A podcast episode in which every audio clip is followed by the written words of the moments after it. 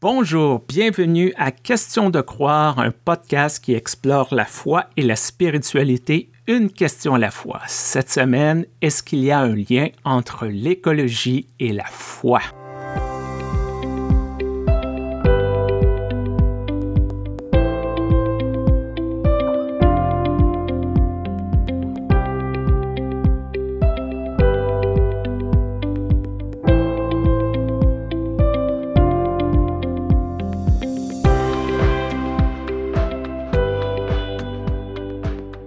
Bonjour Stéphane.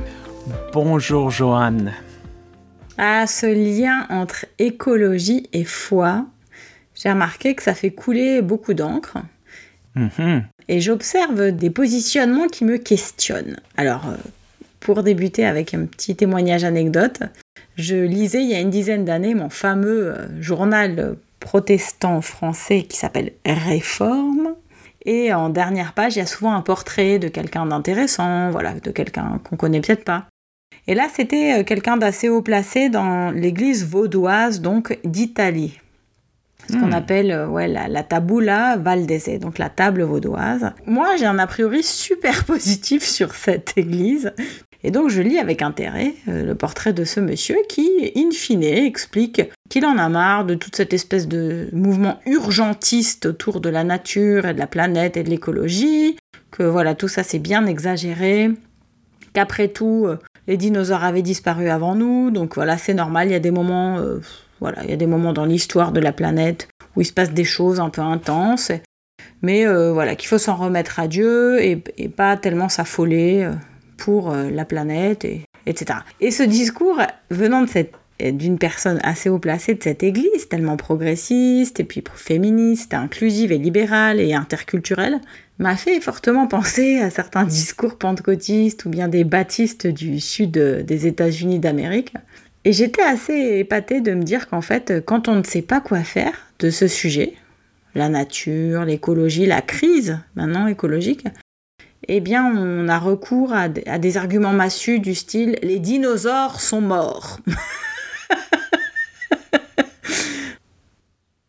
C'est vrai que c'est confrontant cette question d'écologie parce que nous appartenons à la société, nous contribuons à l'augmentation d'une manière directe et indirecte de CO2 dans notre atmosphère et c'est vrai qu'on se pose beaucoup de questions.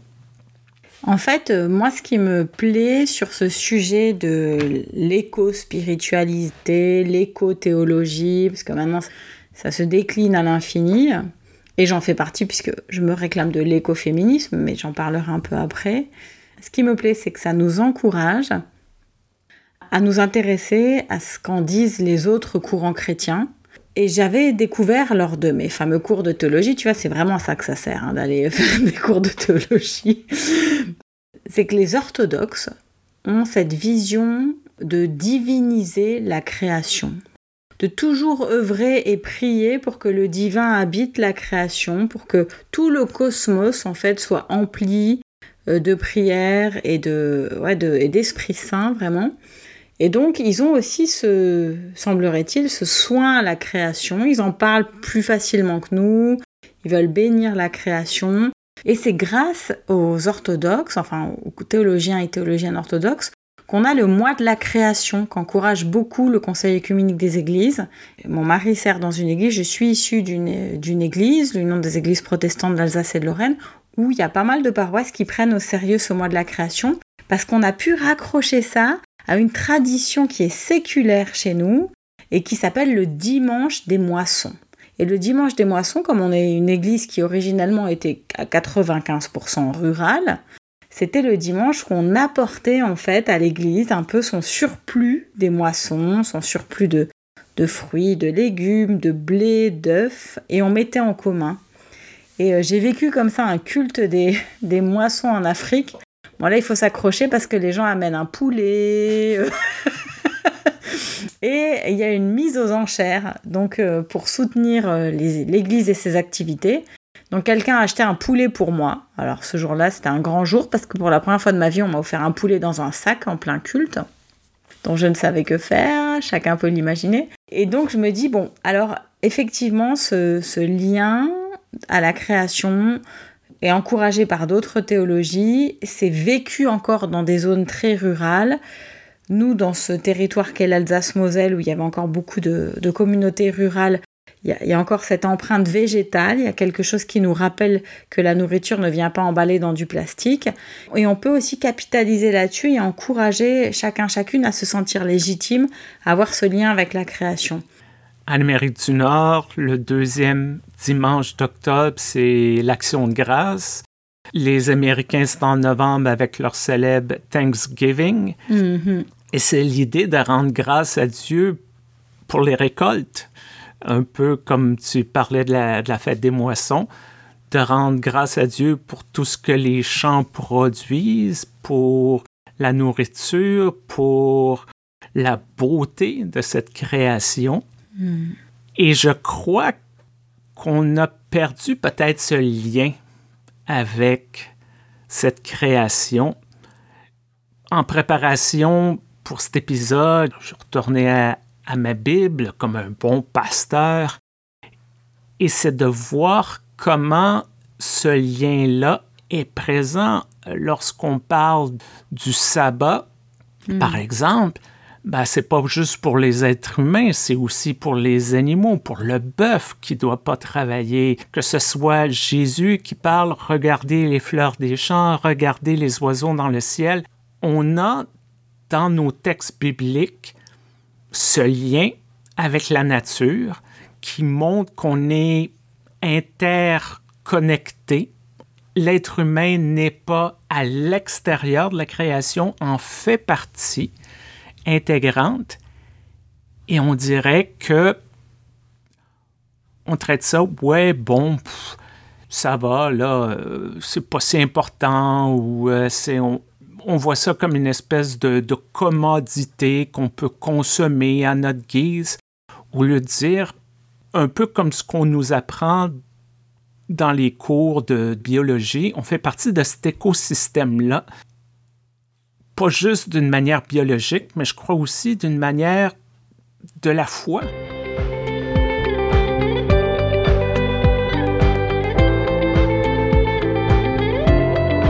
Ici, dans la paroisse de mon mari, sous les platanes Ilkirch Grafenstaden, quand on est arrivé il y a sept ans, les alentours euh, du presbytère, de la cure, étaient assez ratiboisés pour des raisons XY.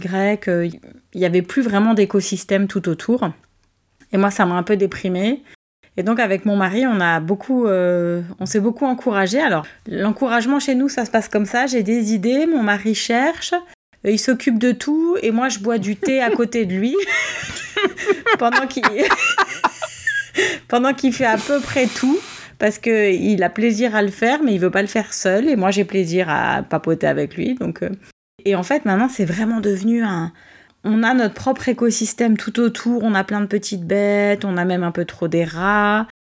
Les gens nous ont encouragés en fait à remplir des dossiers pour être reconnus comme église verte.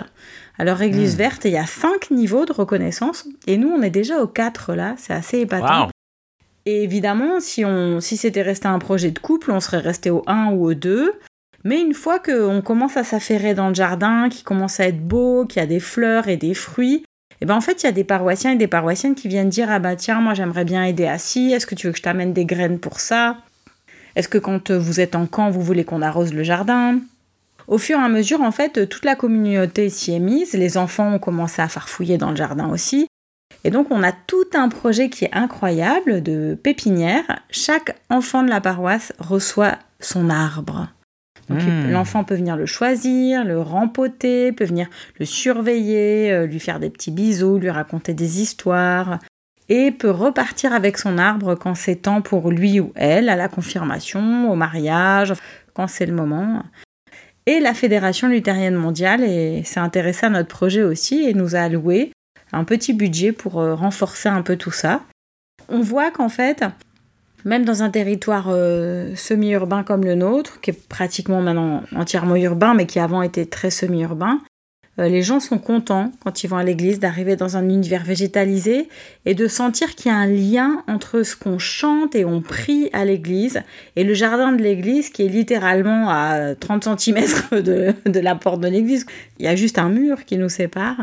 Et donc là, il y a un lien entre finalement ton jardin intérieur et puis le jardin extérieur de la création. Je me souviens, il y a environ une quinzaine d'années, lorsque l'Église unie du Canada a élu Marty Tyndall comme modératrice. Elle était une laïque elle est arrivée avec cette éco-théologie. Plusieurs euh, mâles d'un certain âge qui disaient Bon, c'est quoi ces trucs de femmes qui manquent de sérieux? Cependant, elle a persisté Mm-hmm. elle a commencé à parler d'empreinte carbone de nos églises. Encore une fois, elle a commencé à nous expliquer que on a ces bâtiments-là qui datent d'une autre époque, qui sont souvent trop gros. On est au Canada, donc il faut chauffer ces bâtiments-là. L'auto solo, tout le monde va à une réunion, tout le monde prend sa propre voiture, elle a semé ces idées-là et ça l'a cartonné auprès des jeunes qui disaient enfin une Église qui parle de problèmes actuels, de réalités qui nous touchent. Et tout ça nous a poussé à agir. On voit ici des paroisses adhérer au mouvement Église verte il y a d'autres euh, initiatives, euh, installer des panneaux solaires, l'agriculture urbaine, des trucs comme ça. Les gens ont ces questions-là. Hmm. Pourquoi, en tant qu'Église, on ne serait pas là pour essayer de les aider à cheminer? Parce que la tentation est très forte de dire non, non, non, non. Le vrai problème de notre temps, c'est ceci et cela la bonne façon de regarder, c'est ceci et cela. Mais les gens disent, on a cette crise climatique Hmm. que nous avons créée nous-mêmes et on ne sait pas comment qu'on va s'en sortir. C'est pas l'avenir de la planète qui est en jeu. La planète va continuer à exister. C'est l'avenir de l'humanité qui est en jeu. Je regarde mon fils qui a 13 ans. Est-ce qu'il y aura des petits-enfants? Et c'est ça qui, pour plusieurs personnes, pose de grandes questions. Tu as mentionné, ça prend une dose de foi, parce que la foi, c'est croire à quelque chose qui ne semble pas possible logiquement. Dieu existe, mais oui, on l'a jamais vu, on l'a jamais touché, mais on y croit. Et peut-être que la foi peut jouer un rôle face à cette crise climatique de dire, nous pouvons nous en sortir. Nous pouvons atteindre un autre niveau, nous pouvons être de meilleurs êtres humains. Et en plus, ça n'est pas en contradiction avec le message qu'on essaie de proclamer, c'est relié, il y a un lien en plus sans être littéraliste puis de croire que Dieu a magiquement créé ce monde avec ses gros doigts en six jours, mais on croit quand même que Dieu a fait partie de ce processus créateur. Cette création est le résultat d'un Dieu créateur qui a créé et qui continue à créer. Donc je crois qu'on a quelque chose à apporter de ce côté-là.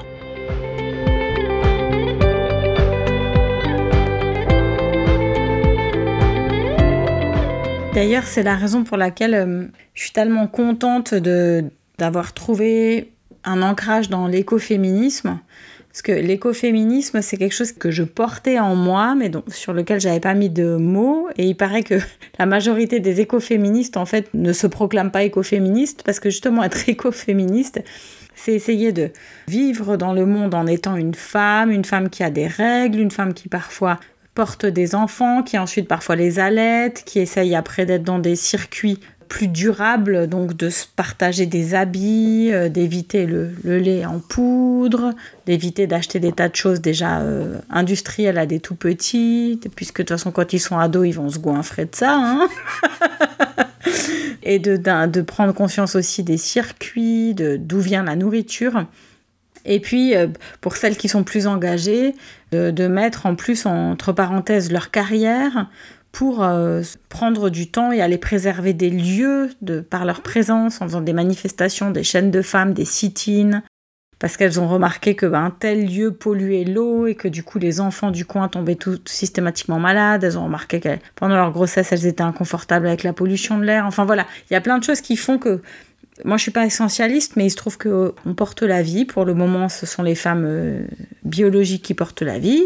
Et donc, à partir de là, on a aussi tous nos sens qui sont stimulés et, on se rend compte de combien c'est important que notre environnement soit à peu près sain parce que ben, cette vie qu'on porte, on aimerait qu'elle ait un bon environnement. Et donc cet écoféminisme, pour moi, il est complètement basé dans ce devoir de respect de la création que m'a donné le Seigneur en, me mettant là, avec euh, ses jambes et ses bras et ce cerveau pour être normalement au service de la création et pas pour, pour l'opprimer ou, et donc c'est là qu'il y a le lien entre l'oppression des femmes par le système capitaliste et l'oppression de la terre par le système capitaliste. Et quand on se sent femme, féministe, libérée, quand on, moi je me considère chrétienne, on veut pouvoir trouver une harmonie dans tous ces différents points de, notre vie, tous ces différents équilibres. Donc moi j'ai beaucoup milité pour l'allaitement parce que j'estime que une femme qui produit son lait, on doit pouvoir lui expliquer combien elle est autosuffisante et combien elle dépend pas des grandes industries Nestlé et compagnie pour nourrir un enfant qu'elle a réussi elle-même à produire. si on arrive à produire un enfant et puis ensuite à, à l'accoucher, on a aussi cette compétence en nous de le nourrir, contrairement à ce que nous disent tous les médias, notre lait est bon, il est bon parce que bah, tout a été prévu, que, Dieu a même prévu ça pour notre enfant.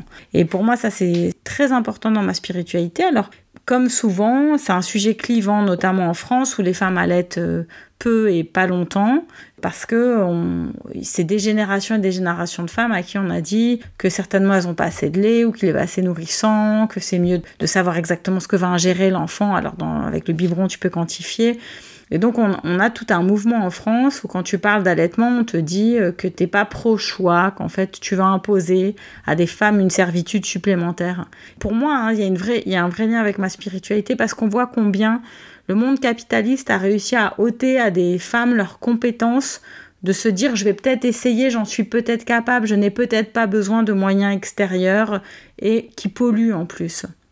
Pour moi, il y a toute une réflexion qui est en cours autour de ça et qui va du côté de prendre soin du vivant. Alors moi, je n'y arrive pas toujours. Des fois, je sors ma voiture pour des raisons assez injustifiées, injustifiables. Et c'est vrai qu'en église, on a souvent un peu du mal avec nos grandes campagnes de publicité, tu sais. Euh, venez à la, au dimanche méchoui de la paroisse euh, machin truc. Et puis là, il y a comme une petite contradiction. Néanmoins, est-ce qu'en Église, on est là pour faire du consensuel ou est-ce qu'on peut poser des fois quelques questions? J'adore l'anecdote que tu apportes parce que c'est tellement facile de retomber ou de suivre la norme de la société bah, tout le monde aime le barbecue, euh, on le fait, euh, tout le monde aime telle chose, on le fait. Euh, c'est si facile d'avoir des verres en styromousse pour servir du café, on le fait. Et je pense à quelque part, en tant que croyant, on est invité à faire la bonne chose pour la bonne raison, oui, nous ne sommes pas parfaits, nous commettons des erreurs, mais je crois qu'on est quand même appelé à réfléchir à nos actions, d'en être conscient, de nous améliorer constamment et de ne pas oublier que lorsque nous sommes des privilégiés comme toi et moi dans l'Occident, nos choix ont des répercussions ailleurs, dans hmm. plein de pays. Même dans nos sociétés, les personnes qui sont les plus vulnérables sont souvent les personnes qui sont d'abord affectés par tous ces bouleversements climatiques. Ce sont les plus pauvres qui souffrent davantage. C'est une question de justice sociale, c'est une question d'équité. Et lorsque Jésus dit, ben, il faut aimer son prochain, c'est pas nécessairement le prochain qui est riche comme moi, c'est de penser aussi à cette personne que je ne rencontrerai probablement jamais, mais qui est affectée de mes choix. Ce printemps au Canada, ce fut d'un côté environnemental euh, très difficile. On a eu d'importants feux de forêt un peu partout à travers le pays. En début juin, il y avait déjà plus de 3,5 millions de mètres carrés qui ont brûlé. C'est 15 fois plus que la normale.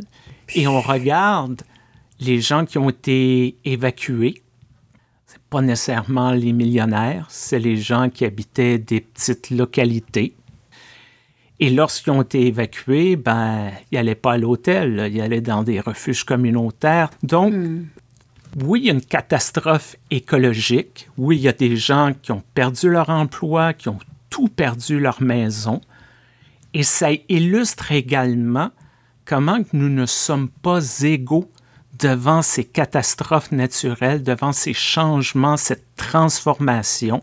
Et c'est sûr que c'est facile pour moi, un homme blanc, hétéro, dans la cinquantaine, qui vit euh, dans le premier monde, de dire bah c'est pas si grave, on va s'adapter. Euh, au lieu d'avoir trois bagnoles, on va en avoir juste deux. C'est facile de dire ça. Mais pour certaines personnes, c'est la différence entre vivre et survivre. Hmm. Et comment qu'on peut ensuite dire, nous sommes tous frères et sœurs dans le Christ, on est là pour le salut universel? C'est confrontant et je peux comprendre que certaines personnes essaient de trouver des raccourcis pour alléger leur conscience. Et d'ailleurs, ça me fait penser à un sujet euh, qui est assez intéressant, comme j'ai bossé euh, pendant euh, presque dix ans dans les projets missionnaires. Donc les projets missionnaires, c'est les projets de partenariat entre euh, le Sud et le Nord. Et c'est vrai que quand les projets missionnaires ont commencé il y a un siècle, il y avait quand même quelque chose de très cohérent. On disait adieu à sa famille, on ne savait pas si on allait la revoir. on prenait une partie de sa vie, on mettait tout ça dans des, dans des énormes coffres ou bien dans des énormes voilà, on m'a parlé même de tonneaux, de tonneaux à vin.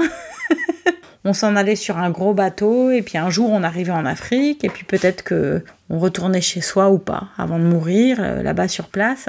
Et il en allait de même pour toutes les rencontres internationales d'église quoi. Les gens ils prenaient ils faisaient des très longs trajets il fallait être très motivé ils avaient d'ailleurs le temps du coup de se connaître et puis de lire beaucoup les textes des autres églises. Enfin c'est un autre rapport au temps. Et là maintenant, quand j'ai commencé à quitter euh, tout ce travail missionnaire, je voyais qu'il y avait une réflexion qui démarrait très intéressante sur en fait euh, l'empreinte écologique de tous ces voyages, de toutes ces visites missionnaires. Et puis, ben, cette empreinte écologique, bien sûr, l'idée, c'est un peu de nous de nous décarboniser de notre côté, de, de moins en faire, mais c'est pas de dire à nos partenaires, voilà, maintenant que vous avez enfin un peu de mobilité, que vous pouvez enfin euh, participer à des réunions mondiales, est-ce que vous pourriez arrêter un peu là parce que vous polluez? L'idée, c'est plutôt euh, ouais, de se dire dans quelle mesure est-ce que nous, on peut, euh, nous qui en avons les moyens et l'envie et qui aimons voyager, comment est-ce qu'on peut au contraire un petit peu diminuer à ce niveau-là? C'est pas facile parce que il a, y a, beaucoup d'habitudes qui sont prises et il y a beaucoup d'avions encore très accessibles quand on a un peu d'argent dans la poche. Donc si ça demande aussi là, un renoncement, un renoncement qui peut s'ancrer dans, notre foi en Christ, de se dire en fait j'ai pas besoin de tous ces déplacements pour rayonner, j'ai pas besoin non plus de dépenser tout l'argent que j'ai dans la poche, je, je, peux aussi plus partager. Et donc il y a quand même aussi un lien direct entre le fait de décroître un peu dans notre euh, mobilité, dans notre expansion, dans notre besoin de voyager, de croquer le monde, pour que finalement, alors attention, euh, hop, moment biblique pour que le Christ puisse croître en nous. voilà, oh là là, j'ai terminé avec une note biblique, je suis très fière de moi. Et nous allons conclure ainsi notre première saison. Eh bien oui, 21 épisodes. Je veux remercier toutes les personnes qui nous ont écoutés durant toutes ces semaines, toutes les personnes qui se sont abonnées. Je veux remercier notre commanditaire, l'Église unie du Canada. Oui, merci beaucoup d'avoir euh, hmm. cru en ce projet un peu fou c'est la fin de la première saison, mais nous ne disparaissons pas cet été. Nous allons enregistrer des petites capsules, euh, chacun de notre côté, Johan et moi. Nous allons partager un peu notre été, nos voyages, et nous serons de retour, et oui, pour une deuxième saison. Nous l'espérons à la mi-septembre si tout va bien. C'est notre objectif. Cependant, ce qui n'arrête pas, c'est le courriel. Alors, si vous voulez nous envoyer des commentaires, des suggestions, si vous voulez communiquer avec nous, ça nous fait toujours plaisir de vous lire, de connaître vos intérêts. N'arrêtez pas ça. Il n'y a pas de vacances pour ça. Alors, faites attention à vous au cours des prochaines semaines portez-vous bien. Merci, Joanne, de cette année de partage et d'échange. Merci, Stéphane, et merci à tous nos auditeurs et auditrices pour euh, euh, leur, feedback, leur retour, leurs questions. Voilà, continuez à nous partager et euh, on continuera la discussion. Et on se retrouve très bientôt. Au revoir. Au revoir.